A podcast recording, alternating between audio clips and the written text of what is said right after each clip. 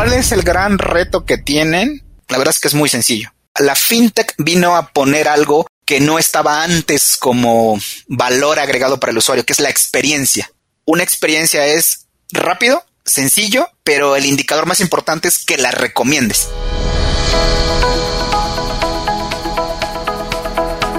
Hola, has venido a escuchar nuestras historias, ¿verdad? Entonces, bienvenido a Cuentos Corporativos, el podcast donde Adolfo Álvarez y Adrián Palomares hacen de juglares y nos traen relatos acerca del mundo de las empresas y de sus protagonistas. Prepárate a escuchar interesantes historias acerca del management, startups, compañías exitosas y fracasos empresariales. Pon a tono tus oídos y disfruta de este nuevo capítulo de Cuentos Corporativos.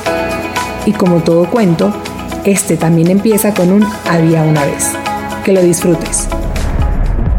Hola a todos y bienvenidos a un nuevo capítulo de Cuentos Corporativos. Somos Adrián Palomares y Adolfo Álvarez y nos sentimos muy contentos de que nos estén escuchando. Como saben, Cuentos Corporativos es un espacio en donde se relatan historias acerca de empresas, con el fin de reflexionar sobre sus miedos, sus retos y las oportunidades que tienen de ser mejores organizaciones. Y bien, dicho esto, comenzaremos con este nuevo capítulo y para hacerlo lo haremos diciendo como es tradición en este espacio.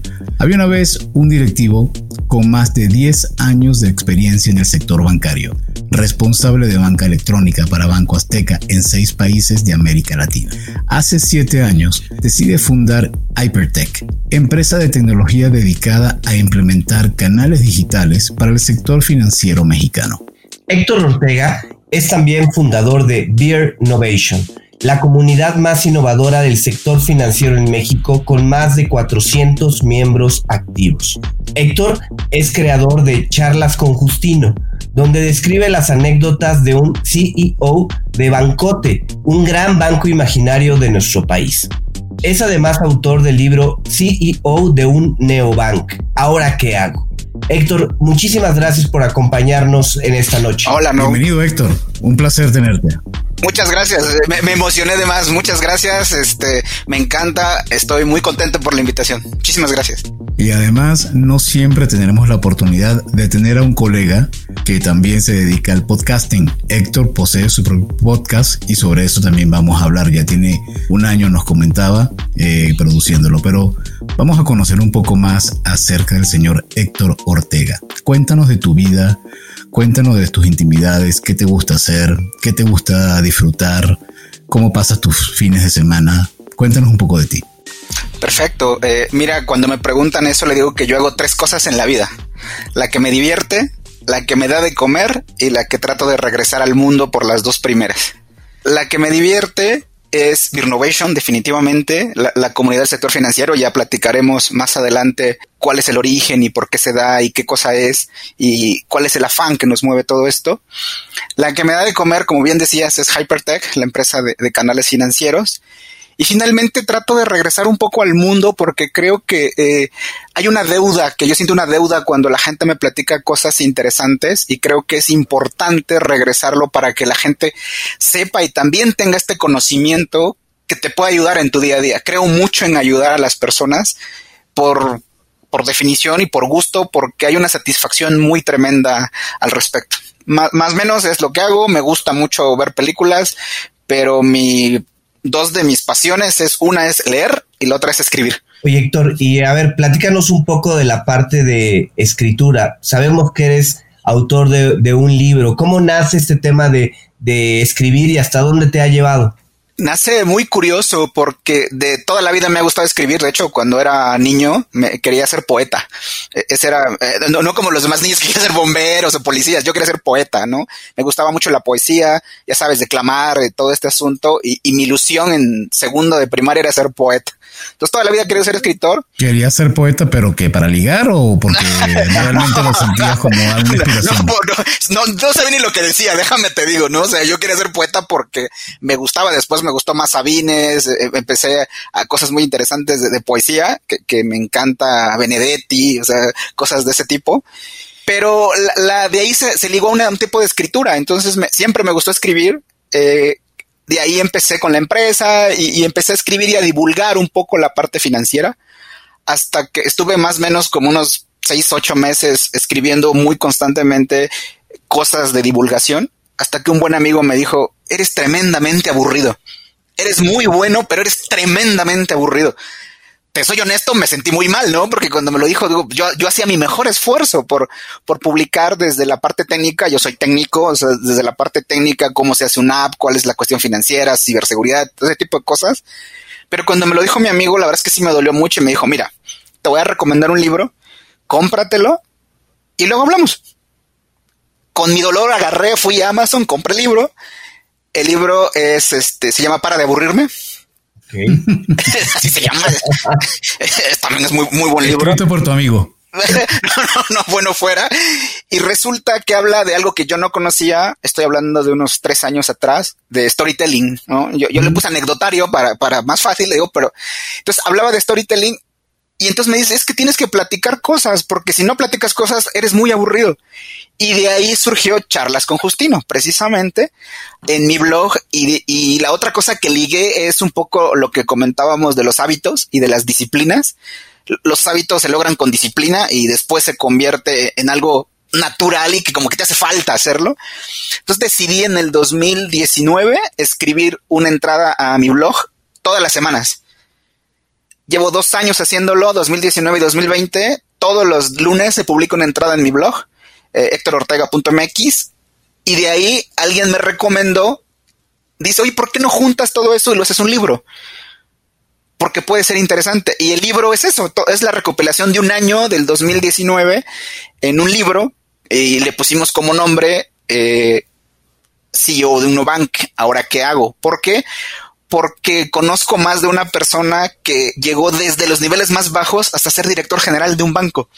Entonces me sentí con la necesidad de transmitir ese conocimiento de cómo le hizo, porque es ¿De algo un banco o de un neobanco? Eh, de un banco. Le puse neobanco para que fuera llamativo porque vivimos en una era digital. Entonces ya un banco tradicional ya no ofrece como ese, esa cosquillita de leerlo. La verdad es que el otro es más marketing. He de Ah, reconocerlo. pero, pero entonces es, es ficción, o sea, no es la historia de alguien. No es ficción, completamente. Ah, perfecto. Sí, coincido que los neobancos ahora con la, con la explosión de las fintech hay más de 40 o 50 neobancos hoy en día en el, en el mercado mexicano. Ese es un buen tema y qué bueno que lo tocas. Digo, Vamos a ponernos un poquito técnicos, pero en estricta teoría la ley no permite que le llamen banco o uses la palabra banco en cualquier idioma si no tienes una licencia bancaria. Entonces, la fintech es una cosa, los bancos son otra. En México solo existe un neobank y es Sabadell. Todas las demás son fintech.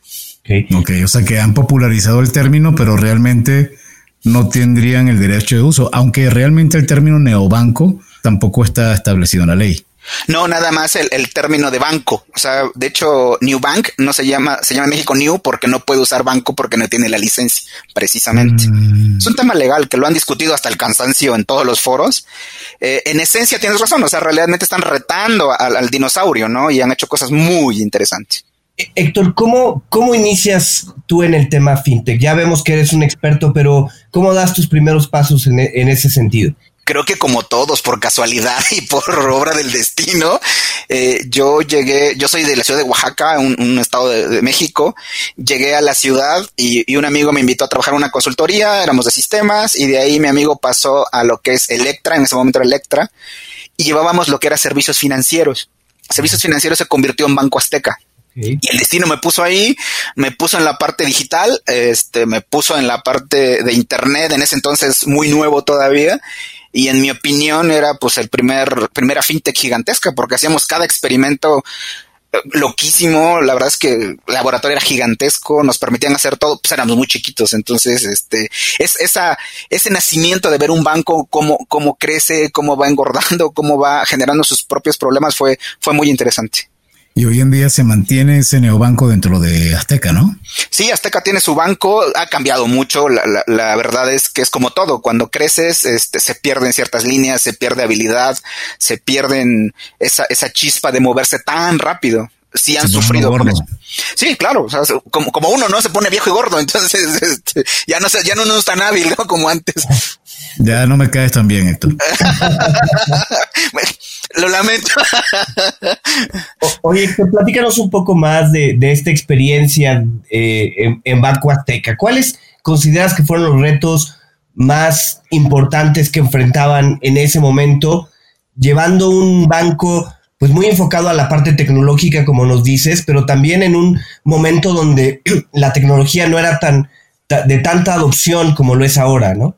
Fue un tema bien interesante porque se, se, atacó la base de la pirámide, ¿no? La, gente con no, no, tanta capacidad, en teoría, eh, pero cuando te enterabas de los saldos decías, pues no, sí, sí tienen dinero, ¿no? O sea, sí hay realmente dinero. Los retos, realmente el enfoque eh, al principio fue todo de back office. Se metió mucha tecnología para los procesos más que para los clientes. Se hicieron experimentos para los clientes, pero aprendimos muchísimo. Y una de la, la verdad es que yo estoy lleno de anécdotas. Les voy a platicar una rapidísimo que una vez hicimos un proyecto de lo que hoy es Cody. Lo hicimos hace 15 años, una cosa así, de, de, de prueba. Y fue muy curioso porque en la esquina donde está Azteca hay una señora que no tiene un pie, eh, no tiene una pierna. Ella tiene un puesto de revistas. Entonces eh, era como el target dijeron, bueno, pues a hacer pruebas con ella, ¿no? De, de, su modelo de negocio. Entonces, para que pueda comprar a sus proveedores, que pueda vender y demás. Llegamos, hicimos la prueba, todo muy bien.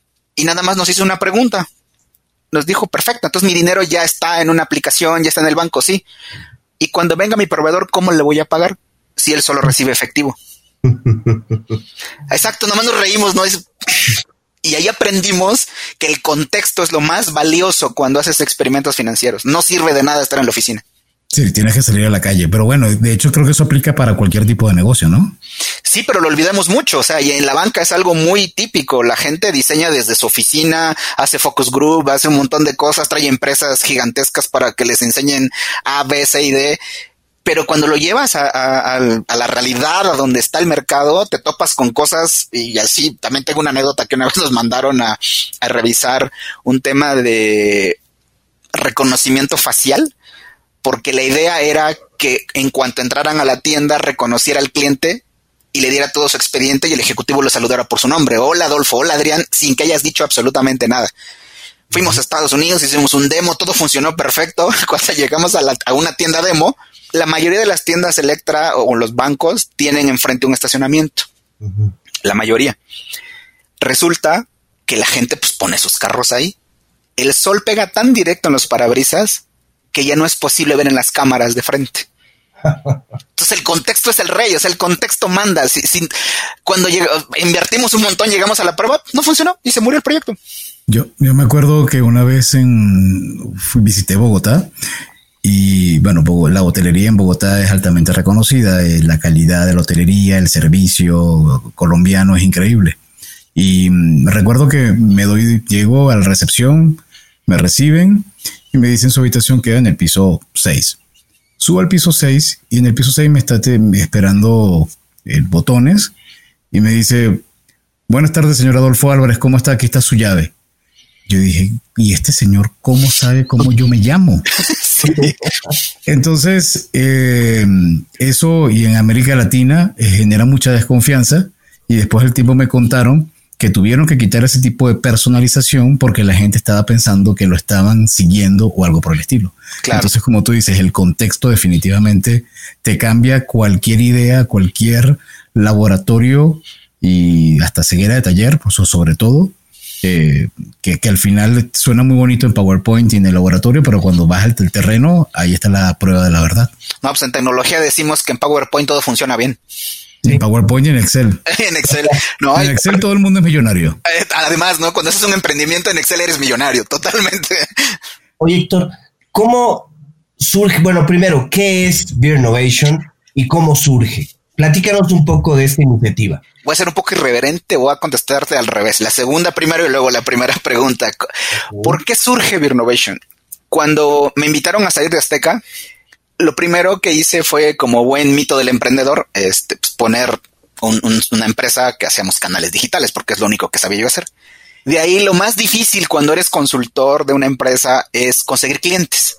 Uh -huh. ¿Por qué? Porque puedes agarrar, no sé, tres, cuatro, cinco al año y pues si de esos te pega uno o dos, pues está bien, ¿no? Y, y, pero nunca creces, es muy difícil crecer de ese modo porque es un servicio casi personalizado.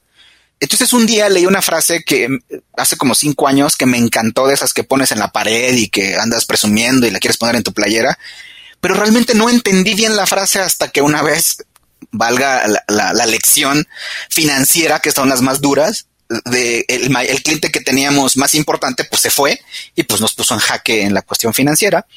La frase dice, no busques un cliente, busca un mercado. Entonces me, llegó tan duro en, en ese tiempo, o sea, fue hace dos años, dos años y medio, cuando dije no. Además, empecé a, revisar cuáles eran mis habilidades y cuáles eran mis puntos o mis áreas de oportunidad, como dicen los recursos humanos, ¿no? Para decir tus defectos. Entonces, eh, empecé a analizarlo y la verdad es que soy una persona que tiene muchos problemas sociales. No, no, me cuesta mucho trabajo socializar. Eh, una vez me acuerdo que me invitaron a un evento de networking, solo uno, y me puse a hablar con el amigo que me invitó y me regañó. Me dijo, a ver, aquí vienes a hablar con los que no conoces, no conmigo. Ah, pero es que me da pena hablar con los que no conozco. Entonces, derivado de ese problema que yo tenía para poder entablar conversaciones con desconocidos, dije, bueno, ¿cómo le hago para lograr una audiencia? Y de ahí salió Birnovation. Apoyado en mis habilidades, que es escribir, que es publicar, empecé a buscar reconocimiento, porque para que te compren, te tienen que tener confianza. Para que te tengan confianza, te deben conocer. Para que te conozcan, debes ser un referente del mercado. Y para ser un referente, debes publicar. Entonces, me fui hasta lo último y me, ahora sí, como buen ingeniero, ingeniero en reversa, empecé a publicar y de ahí empecé un poco, la gente empezó a reconocer lo que yo decía y lo que yo escribía.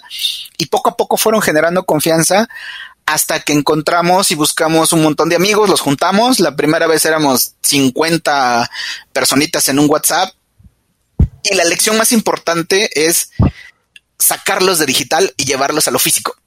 Entonces hicimos una reunión, se llamaba Beer and Banking, el, concepto al principio, porque era de una persona de Ecuador, lo creó, hablé con él y le dije, oye, ¿puedo usar tu concepto aquí en México? Me dijo, sí, perfecto, sin problema. Le volví a escribir para decirle cómo me fue. Curiosamente, nunca más volví a saber de él, nunca más me contestó. Entonces dije, pues le dejo el nombre, ¿no? Si me dio permiso, Beer and Banking. Entonces, Llegamos como veintitantas personas a la primera reunión. Se puso tan buena que eran, empezamos seis de la tarde, eran las once de la noche y no se querían ir. Entonces descubrimos que había mucha necesidad y después le cambiamos el nombre a Beernovation porque un amigo dice que con café no se puede innovar, pero con cerveza sí.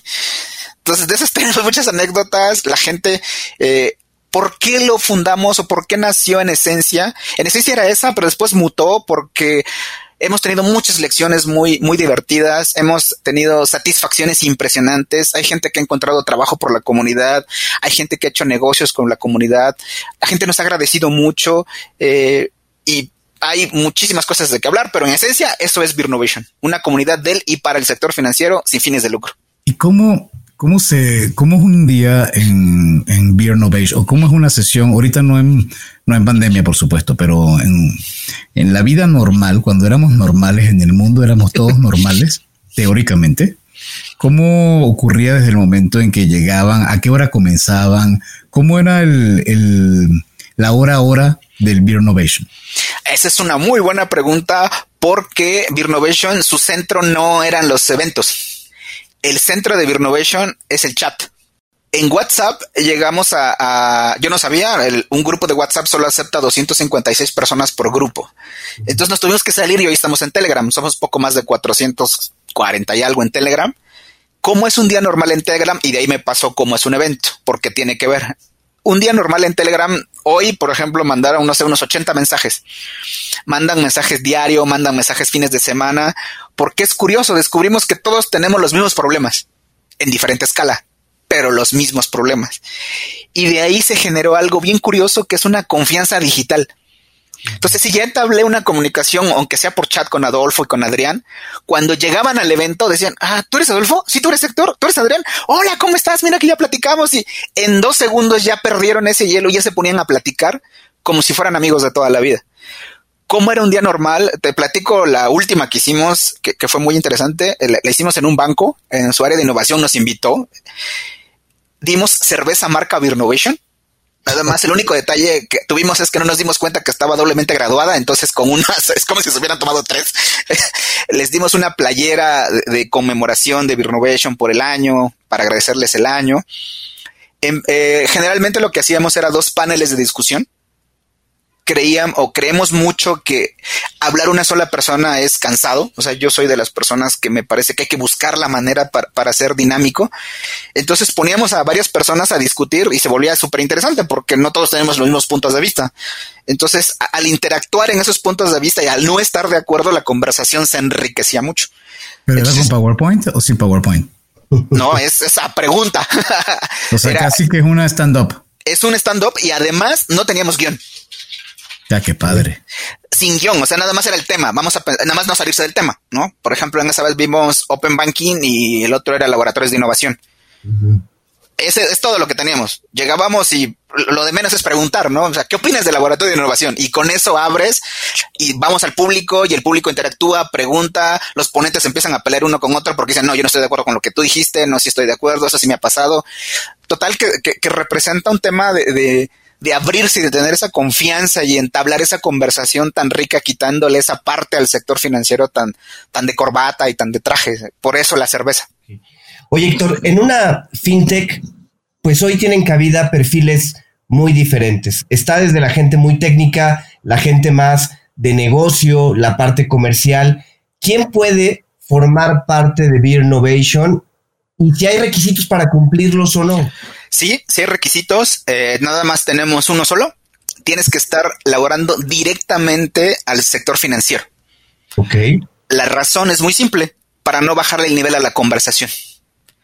Porque si entras y, empiezas a preguntar qué es una fintech, eh, se va a romper esa calidad que tenemos en el intercambio de información y tenemos desde un director general, de hecho dos directores generales de un banco, tenemos gente de innovación, de producto, abogados fintech, eh, gente de sistemas, de, bueno, de, como decimos en México, Chile, mole y pozole, o sea, tenemos de todo. Entonces la conversación se enriquece mucho. Y tenemos una sola regla más, las típicas de urbanidad. La otra regla que, que fueron de nuestros grandes aciertos es una de las cosas que primero se le dicen a cualquier invitado es no ventas. No se permite vender porque eso arruina esa parte de, comunicarse, de ayudarse. Héctor, no es una contradicción. Tú comentabas que tú comenzaste para crear Beer Innovation buscando renombre porque lo que querías era vender. Y ahora Beer Innovation prohíbe la venta. ¿Cómo, cómo llegas a este punto? Es, es, es, una, eh, eh, no es una contradicción, es una evolución. Okay al principio sí nació como eso, pero después se convirtió, hoy día tiene vida por sí mismo. O sea, hoy día ya no es mío, o sea, y, no es de nadie, es de todos, ¿no? Luego me dicen, es que es tuyo. No, es de todos.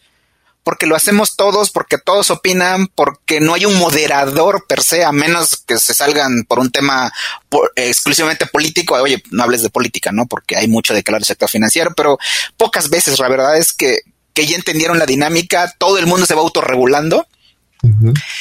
¿Por qué no ventas? ¿Y por qué parece una contradicción? Porque la mejor forma de vender es no vendiendo. La mejor forma de vender es que demuestres lo que sabes y nuestra o mi apuesta es que me compren, no que venda. O sea que puede pasar que de repente yo estoy hablando de mis servicios y alguien me escuche y diga, oye, qué interesante lo que tú tienes, dame tu tarjeta y te llamo después. pero no, pero no, oye, y por cierto, me gustaría ofrecerte mis servicios de tal cosa. O sea, más bien lo que buscas es que quien esté interesado libremente lo pueda solicitar, más evitar que se convierta en una plática de vendedores, de decirte te ofrezco esto, te ofrezco una plataforma, te ofrezco un sistema de pago, etcétera. Exacto. Lo que decimos es no ventas, pero jamás no compras. Ok. No es lo mismo.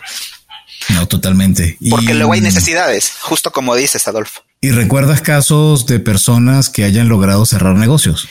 Eh, pues yo soy uno de ellos. La verdad es que este año eh, cerré un par de negocios importantes gracias a eso, a, a que anunciaron proyectos, oye, tengo este, este proyecto. Ah, bueno, igual lo, típico, lo, como, como cualquier red social, lo contactas en privado, le dices, oye, yo te ayudo, yo puedo hacer esto, yo hago lo aquello. Y además, como vas promocionándolo, todo el mundo sabe qué haces, pues ya te buscan. Es, es lo que dice alguien, ¿no? Eh, eh, cuando hacen una pregunta, yo le he preguntado y he hecho la pregunta y se las hago a ustedes. Si les dicen, y respondan lo más rápido que puedan, por favor. Si les dicen, díganme una marca de refresco Coca-Cola. Coca-Cola. Nueve de cada diez decimos Coca-Cola. ¿Por qué? Si hay mucha variedad. Porque es lo que tenemos en la cabeza, porque nos los han vendido a todo el tiempo sin vendérnoslo. Ese es el secreto. Mm, pero creo que entonces mm, tocaría hacer algo que no hemos hecho, que es preguntarte qué es Hypertech. ¿A qué se dedica? Para, ¿Qué ofrece Hypertech? Eh, empezamos ofreciendo tecnología para hacer canales digitales y eso se veía rimbombante hasta que le dijimos, bueno, lo más sencillo de esto es, ¿ubicas un cajero? Sí. Ah, bueno. Lo, nosotros hacemos software en una aplicación para tu dispositivo móvil, para tu teléfono inteligente, y lo único que no hace es dar dinero en efectivo. Todo lo demás lo puede hacer, como un cajero. ¿Cuál es el servicio?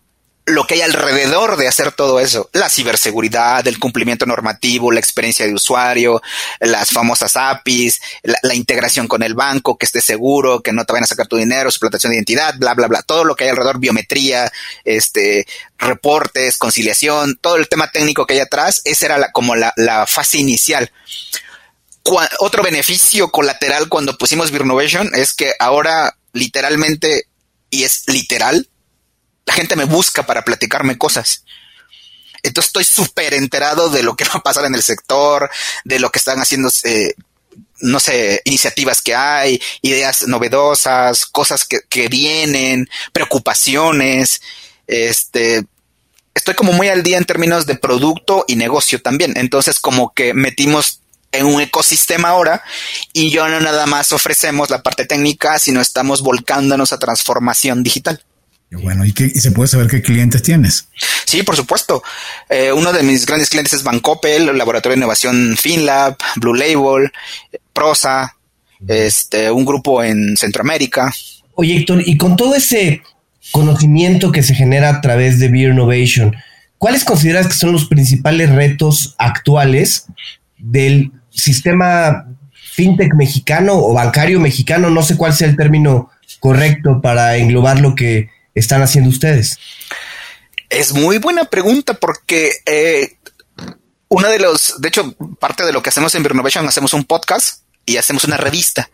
También hacemos una, se nos ocurre hacer una revista porque no hay una revista dedicada únicamente al sector financiero.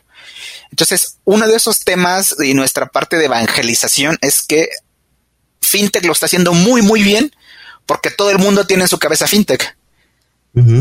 Pero no todo es FinTech está la banca tradicional, hay Sofipos o CAPS, este, Sofoms, otras entidades que hacen microfinanzas que no están necesariamente en la cresta de la ola. ¿Cuál es el gran reto que tienen? Es, la verdad es que es muy sencillo. La, la, fintech vino a poner algo que no estaba antes como valor agregado para el usuario, que es la experiencia. Una experiencia es rápido, sencillo pero el indicador más importante es que la recomiendes. Una, una experiencia que tú recomiendas es, es, algo bien interesante. Entonces volvemos al tema de la Coca-Cola. Cuando le preguntas a alguien un banco, nadie se pone de acuerdo qué banco. Porque no hay una, algo uniforme. Todo el mundo habla mal de la banca, que, que es lenta, que tengo que ir a sucursal. La gente no quiere ir a sucursal, y antes de la pandemia, eh, incluso. Y el siguiente reto que tiene la banca y que la fintech va bastante adelante son las generaciones millennials y los centennials, que próximamente ya van a ser población económicamente activa. Y, de hecho, parte de lo que yo escribo es eso, o sea, las vivencias que tengo, mi hijo me agarra y me dice, a ver, ¿cómo abro una cuenta? Ah, mira, ya la abrí. Ah, ya ve, jamás volveré a una sucursal. Yo no quiero una sucursal. Entonces ya nació con eso, o sea, ya, no quiere ir a sucursal. El gran reto es llevar la digitalización y todo el modelo digital como negocio digital a un celular con y a pesar de la regulación. En estos días, ayer casualmente me llamó una, un, entre comillas, mal llamado neobanco para preguntarme qué tal el servicio que yo estaba teniendo con su tarjeta y con su aplicación.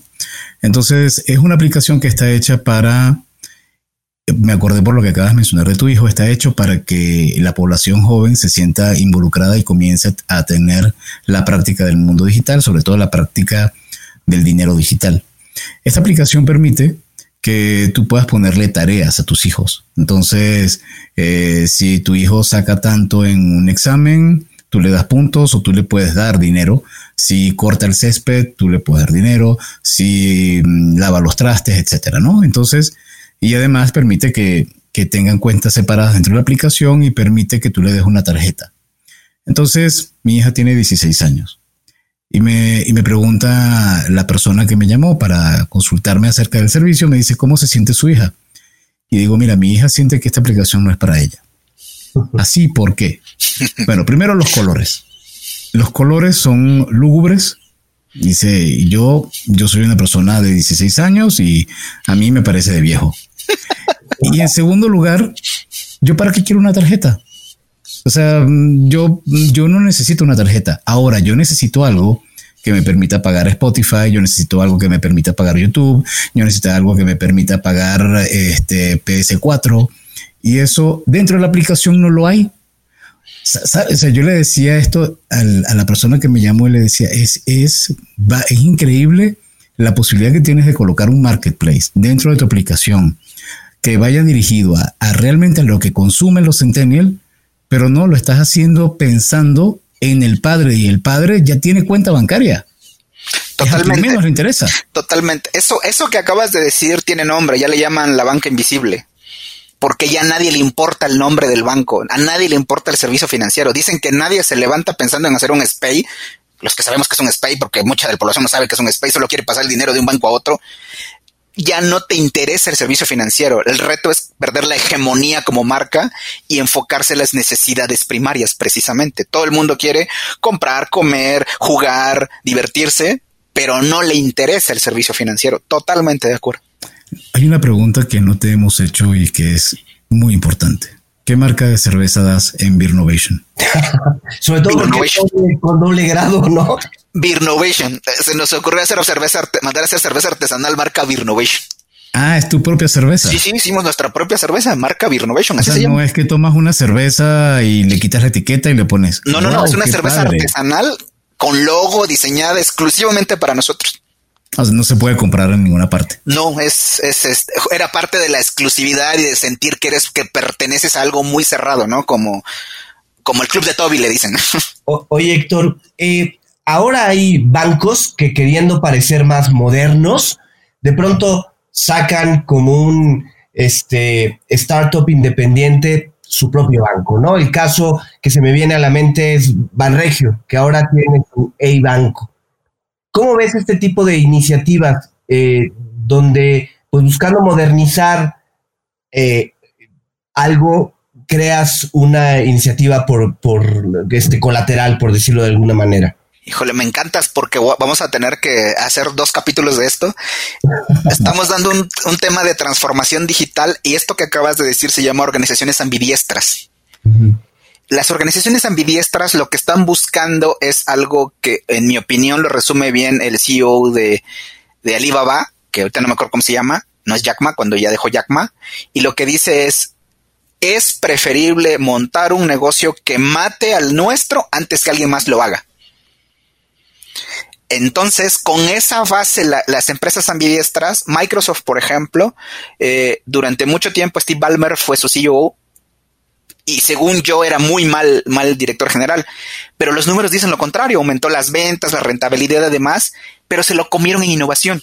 Durante su gestión salió Netflix, salió Android, entonces lo cambiaron precisamente por eso, no porque fuera un mal director, sino que era un mal, un director mal enfocado porque perdió la innovación cuando Banregio hace Hey Banco, y de hecho hicimos un podcast con Demetrio, que, está, que está en, precisamente en, en, Banregio, en Hey Banco, eh, nos dijo una frase que nos encanta y que viene en el libro incluso.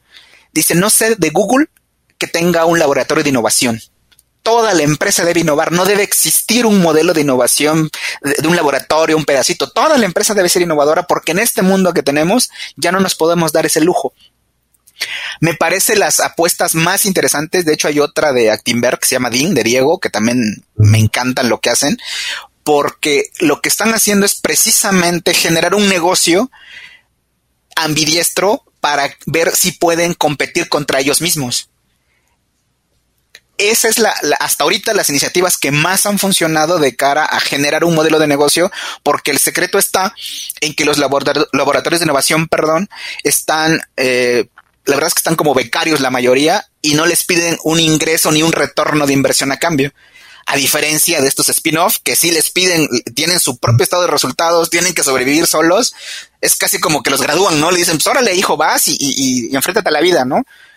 eso hace que busquen la rentabilidad sobre emborracharse o, meterse mucho al temas de, pues vamos a innovar y vamos a pegar este post-it y vamos a andar de jeans. No, aquí se trata de generar negocio. Entonces, ese es el gran secreto. Unos están enfocados a generar negocio y los otros están enfocados a generar, pues, cosas para que salgas bien en la foto, ¿no? Lo peor es que, bueno, lo peor no. Lo interesante es que en el mundo hay en cantidad de ejemplos. O sea, el, caso, por ejemplo, de Amazon al momento de comprar sapos y no meterse y no contaminarlo, sino dejarlo aparte. Y Google comprar una cantidad. Google tiene N cantidad de empresas que compra, pero que no las aborda porque las deja que ellas solas crezcan y en algún momento ya las utilizará. Pero si no, las contaminas las vuelves pesadas, le, transmites el legacy tecnológico que ya tienen estas empresas gordas, grandes, constituidas de hace años, y entonces no permiten que esta semilla que está eh, germinando le pegue un cachito de sol, le dé un poquito de agua, no se nutre, no genera los frutos, todo eso haciendo que se convierte en un departamento bonito que tienes en el área escondida donde dices, tengo mi departamento de R&D y normalmente envías a un director para allá que no sabes dónde colocarlo y ah, bueno, mándalo para R&D. Es, es, fatal. Totalmente. De hecho, eh, eh, uno de los buenos ejemplos que dices es de Google. Así mantiene la frescura de la innovación porque ya perdió esa frescura y ellos mismos lo reconocen. Ya no, ya no pueden generar esa innovación, sino viendo esos modelos de, la, de, de todas esas empresas que adquieren. Justamente eso se van nutriendo. Héctor, ¿cómo ves el futuro de las fintech en México? ¿Qué, línea consideras que las fintech van a ir siguiendo eh, de acuerdo a los cambios, a la perspectiva que se ve en este momento? Híjole, solo uno, sobrevivencia.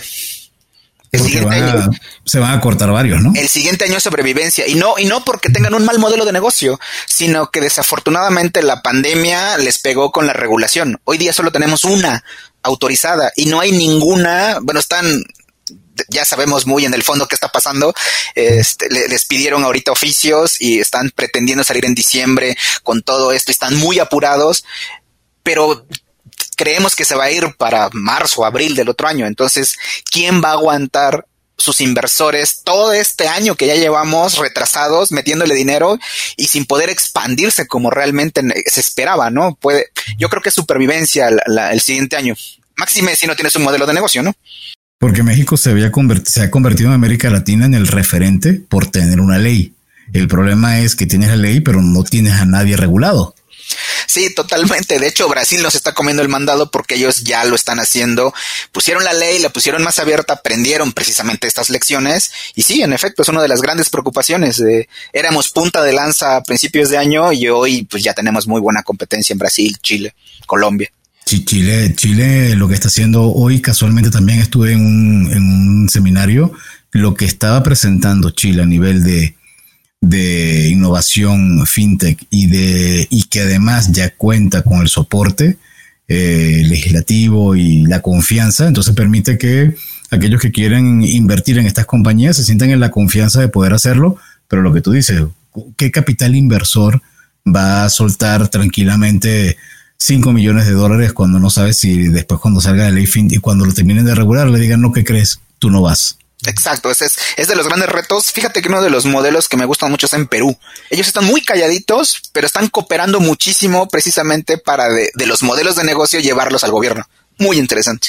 Oye, Héctor, y en términos de organizaciones ligadas a la parte financiera, quizá el término correcto no sea fintech, pero hoy hay en México muchos modelos por ejemplo, de préstamos peer-to-peer, de crowdfunding. Eh, estuvimos platicando hace poco con la gente de BRIC, que tiene un modelo para este, fomentar eh, desarrollos inmobiliarios. ¿Cuál consideras que es un modelo que en México, en ese sentido, se está consolidando y que lo ves innovador, lo ves con desarrollo? Bueno, son dos preguntas diferentes. El, los que se Todavía no hay nadie consolidado, ese es un hecho, todos son muy nuevos, son, son los chicos nuevos del barrio, todavía falta mucho camino por recorrer. Eh, el modelo innovador, a mí el que me gusta mucho es el de DIN, por la inversión, por le, le quitó este lenguaje de tan difícil de entender de las inversiones y que los tipos y demás, y se unió muy bien con Binex, que también me gusta. Entonces tú puedes desde Binex abrir una cuenta en DIN. Entonces son dos fintech cooperando. Esa parte de cooperación me parece súper interesante. Ahora, de los modelos de negocio que realmente están funcionando, pues es muy fácil. Factoraje. El factoraje es. Y ahí después quedan algunos pendientes porque, por ejemplo, otro que a mí me ha gustado mucho es Flink. Flink te permite comprar acciones en la bolsa de Nueva York, en, diferentes tipos de bolsa, en la mexicana. Eh, pero la pregunta es, ¿y la parte de regulación, los impuestos, de todo lo que, de las ganancias que vas obteniendo, eso no aparece? Entonces, no hay como un vacío y hasta dónde debería uno preocuparse, ¿no? Ah, esa es muy buena pregunta, Flynn. También me gusta de Sergio. Eh, está muy interesante. También es de mis favoritas. Digo, ha tenido sus temas y ya, ya les he reportado públicamente y, y han respondido públicamente también, afortunadamente. ¿Tienen, ¿Tienen temas de UX? Bastante, sí, sí. De hecho, tienen un tema bien interesante con, los tiempos y, y, bueno, pero ese es otro tema para no molestar a nadie. Eh, sí, en efecto, hay, hay un tema, si no oscuro, poco claro, que al final puede convertirse en oscuro porque cuando uno invierte hay que reportarle a la autoridad, a los impuestos, y es delicado, y sobre todo si sale como una inversión extranjera a otro país. Eh, ahí lo hemos discutido también en Birnovation ampliamente, y la respuesta es que se la están dejando, que, es, un tema de área gris bien interesante, porque muchas fintech están ligadas a, a lo que llaman fintech as a service, que es un tercero el que les ofrece licencias para ejecutar estos procesos. Entonces está padre porque sacas algo rápido al mercado. El problema viene, y yo digo que el momento de la verdad es cuando hay un tema, precisamente como lo que comentas, Adolfo, de, a ver, quiero saber estos detalles, hay un tema de regulación, de reporte, de, auditoría, de, impuestos, ¿con quién me dirijo? O hay un quebranto, que a veces es peor. ¿Con quién voy si la fintech, muchas fintech no tienen las cuentas, la tiene un tercero? Ah, está. Y de hecho, Dentro del modelo de FinTech, as a Services, también ha sido un, ha servido también para que nazcan o, o se consoliden compañías que de repente de la noche a la mañana ahora son el soporte de muchísimos neobancos, como puede por ejemplo, Cacao Pay o um, Accendo, eh, ¿cómo, ves esos modelos? Creo que vinieron a revolucionar el mercado. O sea, de verdad es, muy interesante. Han hecho cosas muy interesantes. Y justamente en la semana pasada estábamos revisando con una empresa que estaba buscando un banking as a service. Y, y mi recomendación era ve con un alguien que tenga la licencia financiera, independientemente de quién sea si tienes licencia financiera, por lo menos tienes el amparo de que tienes reportes, que los auditan, que... Como una SOFOM, por ejemplo. Una SOFOM o, una SOFIPO y de preferencia si tu espectro de servicios con un banco es mucho más grande, porque la SOFOM no puede captar, por ejemplo. Héctor, ¿las criptomonedas tienen cabida dentro de Beer Innovation? ¿Tienen empresas dedicadas a este tema? Tenemos de todo. y sí, por supuesto. No es un tema, honestamente, que, en lo personal no, no, me apasiona, no, no, no soy súper fan. Eh, Birnovation lo que buscamos es servicios financieros y, y qué bueno que tocas el tema porque hay comunidades que precisamente se llaman así, o sea, este, Bitcoin, ¿no? Y nada, hablan nada más que Bitcoin y si hablas de, de que, bueno, a lo mejor tiene temas, no, no tiene temas, ¿no? Y casi te, te, queman, ¿no? Y, son un poco tolerantes a una crítica. Sí, sí, sí. Los Bitcoins son de culto. Son de... Y ahorita que, Bitcoin llegó y tocó el techo de los, ¿cuánto fue? 19 mil dólares, me parece, o 20 mil la moneda, este, wow, salieron del closet toda la, todas las comunidades de Bitcoin y e, es, es realmente es como hablar de Star Wars, por ejemplo, o, de, o de Harry Potter. Sí, sí, sí, totalmente. Pero entonces no hay poca hay poca participación de, eh, eh, no sí hay, o sea, realmente lo que pasa en Birnovation es generalmente es un tema que sale al principio de la mañana de por una noticia, por una nota, y de ahí los expertos van opinando alrededor de la nota, o si alguien requiere algo o, necesita algo, se van, se va generando la, la, la, adopción y de temas, ¿no? La verdad es que como no nos hemos enfocado tanto como otras comunidades, nos permite tener esa diversificación de temas que a veces también es mala porque estamos llenos de, alguien habla de, hoy hablaron de marketing y hablaron de, de un hackeo que, que, hay, bueno, del nuevo virus que hay para los bancos. Este, mañana, ayer, antier hablaron de Bitcoin y pero muy poco, o sea, no, no, no somos así tan, tan, tan, tan metidos en algún tema, ni defendemos ni a capa ni espada ningún tema, lo cual también ayuda un poco. ¿Y empresas de vales? Ah, cuando entres, serás bien recibido. Sí, sí, hay, Ah, sí, ¿tú sí, hay también. Sí, sí hay, hay? gente de, de Vales, ¿Hay? sí, sí, sí hay. Sí, sí, sí. Ok. Oye, Una francesa. Excelente. Una fra- bueno, no, una francesa no me lo pone fácil. De las tres este, es difícil saber, pero, pero bueno. Pero, pero No, ya estamos cerca. Ya por lo menos sabemos, entonces tenemos Bitcoin, tenemos Valeras, tenemos bancos, tenemos neobancos, tenemos empresas de préstamo. Sofome, ¿Qué más? Sofomes. Sofipos también, ¿no? Entonces. Tenemos una Sofoma recientemente que fue muy interesante porque la persona que entró fue la primera Sofoma autorizada para un boarding digital. Entonces lo celebramos todos. Eh, oficialmente ya pueden hacer eso.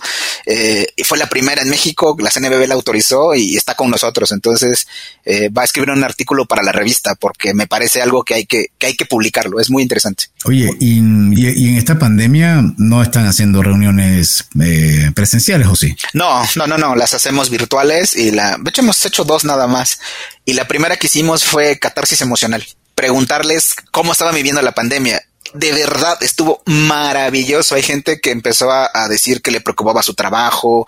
O sea, sacamos esa parte humana como amigos de decir, oye, pues es que esto me preocupa y, y me preocupa mi trabajo y me preocupa el futuro y, y he tenido este problema porque no he podido abrir mi cuenta y yo estoy en el banco y yo no puedo abrir mi cuenta y tengo que ir a sucursal. O sea, es, es frustrante, ¿no creas? Oye, Héctor, eh, parecería que todos los miembros de Beer Innovation, ya sean empresas individuos, están muy enfocados a la parte de la tecnología, ¿no? Pero en este sector en general, ¿tú crees que se vive lo mismo que se vive en otros sectores en México? Que se vea la transformación digital como un gran reto, como algo incluso quizá alejado. Hay una, una caricatura, ¿no? Que dice que no hay mejor impulsor de la transformación digital que el COVID, ¿sí? Ni el director general, ni el director de tecnología. La pandemia fue la que vino a transformarnos. ¿Cómo viven esa transformación digital las empresas del sector financiero? Ahí hay un tema bien interesante porque confundimos digitalización y transformación digital y no es lo mismo. La digitalización es precisamente eso, agarrar tema, procesos que tenías manuales y los metes automatizados y ayudas a, a, mejorar los tiempos de respuesta, reduces los errores y demás, lo que todos conocemos. Una transformación digital es generar un negocio digital, que es precisamente los spin-off, es pensar en digital, el líder debe ser digital. El líder es como si fuera un, como si fuera tu hija o mi hijo, un adolescente que dice, a ver, yo no me muevo de mi celular y aquí me tienes que dar absolutamente todo. Eso es un negocio digital. Que eso genere, nosotros decimos que es el margen digital contra el margen analógico. Entonces el margen digital es mucho más grande que el margen analógico porque los gastos son menos, aunque el riesgo es más grande porque hay ciberseguridad y demás, ¿no? Entonces esa es la diferencia entre digitalización y transformación digital. A la banca le está costando trabajo la transformación digital, pero hace muy bien el tema de digitalización por los recursos que tiene. Y la fintech pues nació digital, entonces nació transformada digitalmente. Sí, la banca al final se vio obligada en los últimos años, no, no es algo, no es algo reciente. Entonces, de hecho, la eliminación de los cheques, eh, empresas que antes se dedicaban a hacer ese tipo de lectura están sufriendo porque ya no están teniendo ese tipo de, de, de elementos analógicos. Increíble, Héctor. Increíble. ¿Y mmm, cómo hace alguien para inscribirse y para ser miembro de este prestigioso grupo de Beer Innovation? Fácil, me deposito un Bitcoin a mi cuenta y ya está dado de alta. ¿Un Bitcoin o medio Bitcoin? No, con uno. Aquí no, aquí no nos andamos a medias. No, es muy fácil. Que me contacten en LinkedIn, por favor. Héctor Ortega. Este, y de ahí, con eso es suficiente. Me manden una solicitud porque analizamos si pertenece al sector financiero, si realmente va, va a aportar y le van a aportar de regreso porque si no, pues la verdad es que hay gente entusiastas que quieren aprender. Para ellos tenemos el, un, perfil en LinkedIn donde publicamos noticias y demás. Si no eres tan metido, ahí te puedes seguirnos y, no hay ningún problema. O escuchar nuestros podcasts también, o ver la revista.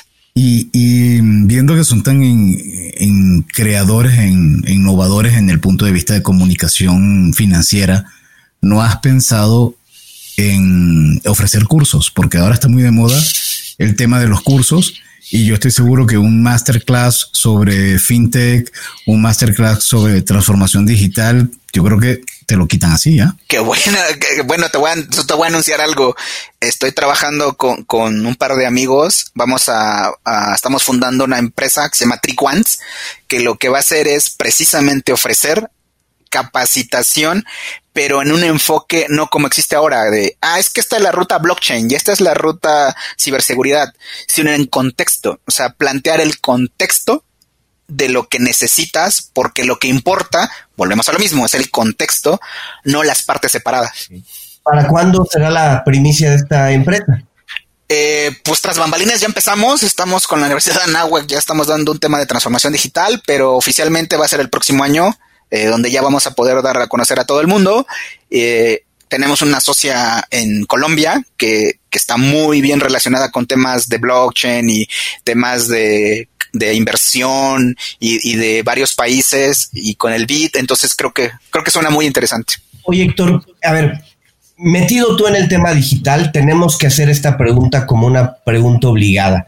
¿Cuáles son las apps con las que no puedes dejar de vivir? ¿Con qué apps estás todo el día interactuando? Sobre todo ligadas con el tema, con el tema fintech, pero en general, platícanos. Me parece que eh, te voy a decir más bien eh, el indicador que en mi opinión eh, es el valioso. Y se lo digo incluso a mis propios hijos. Si tú no sabes quién es el producto, el productor es tú, dicen, ¿no? Sí. Entonces, yo le digo, si tú vas a usar una red social, por ejemplo, hay dos tipos de personas nada más, los que venden y a los que le venden. ¿Cuál quiere ser? Entonces, las dos apps que uso más es por mi trabajo, LinkedIn y Telegram. ¿Qué tal de resultado Telegram? Porque tuvo como un resurgimiento, ¿no? Telegram tuvo un resurgimiento. La verdad es que tiene cosas muy maravillosas. E, es como medio geek todavía, pero la, eh, fuera de los primeros que sacó los emojis, los tiene súper integrados, por eso nos encanta, porque hay emojis de muchas cosas. Puedes programar mensajes que WhatsApp no puedes, este, lo, puedes em, programar hoy, se envía mañana, puedes editar los mensajes, eh, puedes hacer varias cosas bien interesantes. Entonces, lo mejor es que no, y que no es de Facebook, además. además de que no es de Facebook. y es open source, puedes bajar el, código y, hacer cosas con él. ¿Y en términos eh. financieros, por ejemplo, utilizas alguna app en particular? Eh, pues la, verdad es que tengo casi todas las de todas, todas las fintech, casi todas las del banco, pero mis dos principales, esa también es una lección bien interesante, eh, la de Azteca, porque pues yo la hice, entonces el amor no se pierde. Y otra que, que es otro de los grandes temas, incluso di una charla para un banco de, las 10 tendencias que no son financieras, y una de esas tendencias es que me parece que la banca no crece conmigo. Eh, uso la de BBVA porque yo abrí mi cuenta antes de que Azteca fuera banco en la sucursal, se acordarán, las sucursales corporativas que existían entonces, que solo atendía grupos Salinas, entonces yo abrí mi cuenta ahí y pues ahí me quedé, pero el banco no ha crecido conmigo, no sabe que ya me casé, no sabe que ya estoy viejo, no sabe que tengo hijos, entonces, ese es uno de los grandes, en mi opinión, tendencias que faltan del sector financiero. Sí, es totalmente alejado y sencillamente tú ven a mí y yo te digo que tengo para ti. Pero yo no me acerco a ti a ver si necesitas un seguro para tal tipo, sino que te llaman a, como dirían literalmente, a lo güey para ofrecerte lo que tienen. Y te llaman a ofrecerte N cantidad de tarjetas de crédito cuando ya tienes dos, tres tarjetas de crédito. Fíjate que de eso alguna vez me invitaron a Santander a dar una charla para, para un evento de innovación y lo que les platiqué fue una historia de una vecina. Rapidísimo, mi vecina, eh, su esposo era taxista, entonces su esposo llegaba como a las nueve de la noche, pero esa hora también era la hora de la novela de mi vecina antes de que se sentara a, merendar, a cenar, le ponía absolutamente todo, agua, sal, comida, postre, cerveza, todo, todo se lo amontonaba y lo dejaba comiendo solo. Digo que me siento igualito cuando entro a, una aplicación. O sea, ahí está, sírvete. Y, oye, pero esto no lo quiero. Pues ahí está, a ver si lo quieres, ¿no? Como bien dices, no hace algo personalizado. No me dice, oye, como los restaurantes, no paso uno, o, tiempo uno, tiempo dos, tiempo. No, me avientan todo y, hasta las ganas se quitan, literalmente. totalmente. Bueno, Héctor, en verdad ha sido fascinante esta plática. Creo que no va a ser la primera. Estoy, estamos segurísimos de eso y va a ser además ideal para que nos ayudes a, nuestros escuchas y a nosotros a ponernos al día en todo este, esta revolución que hay, que, además pasa una semana y todo cambia. Entonces, realmente muchísimas gracias y no te escapas porque ahora viene nuestra sección de preguntas obligadas en cuentos corporativos. La primera pregunta, Héctor, ¿te gustan los cuentos? Me fascinan. Qué bueno. ¿Y cuál es tu cuento favorito o tu autor de cuentos favoritos? Edgar Allan Poe. Ah, la máscara de la muerte roja, que creo que se adapta mucho a estos tiempos. parece, parece que estuvieras hablando de un luchador.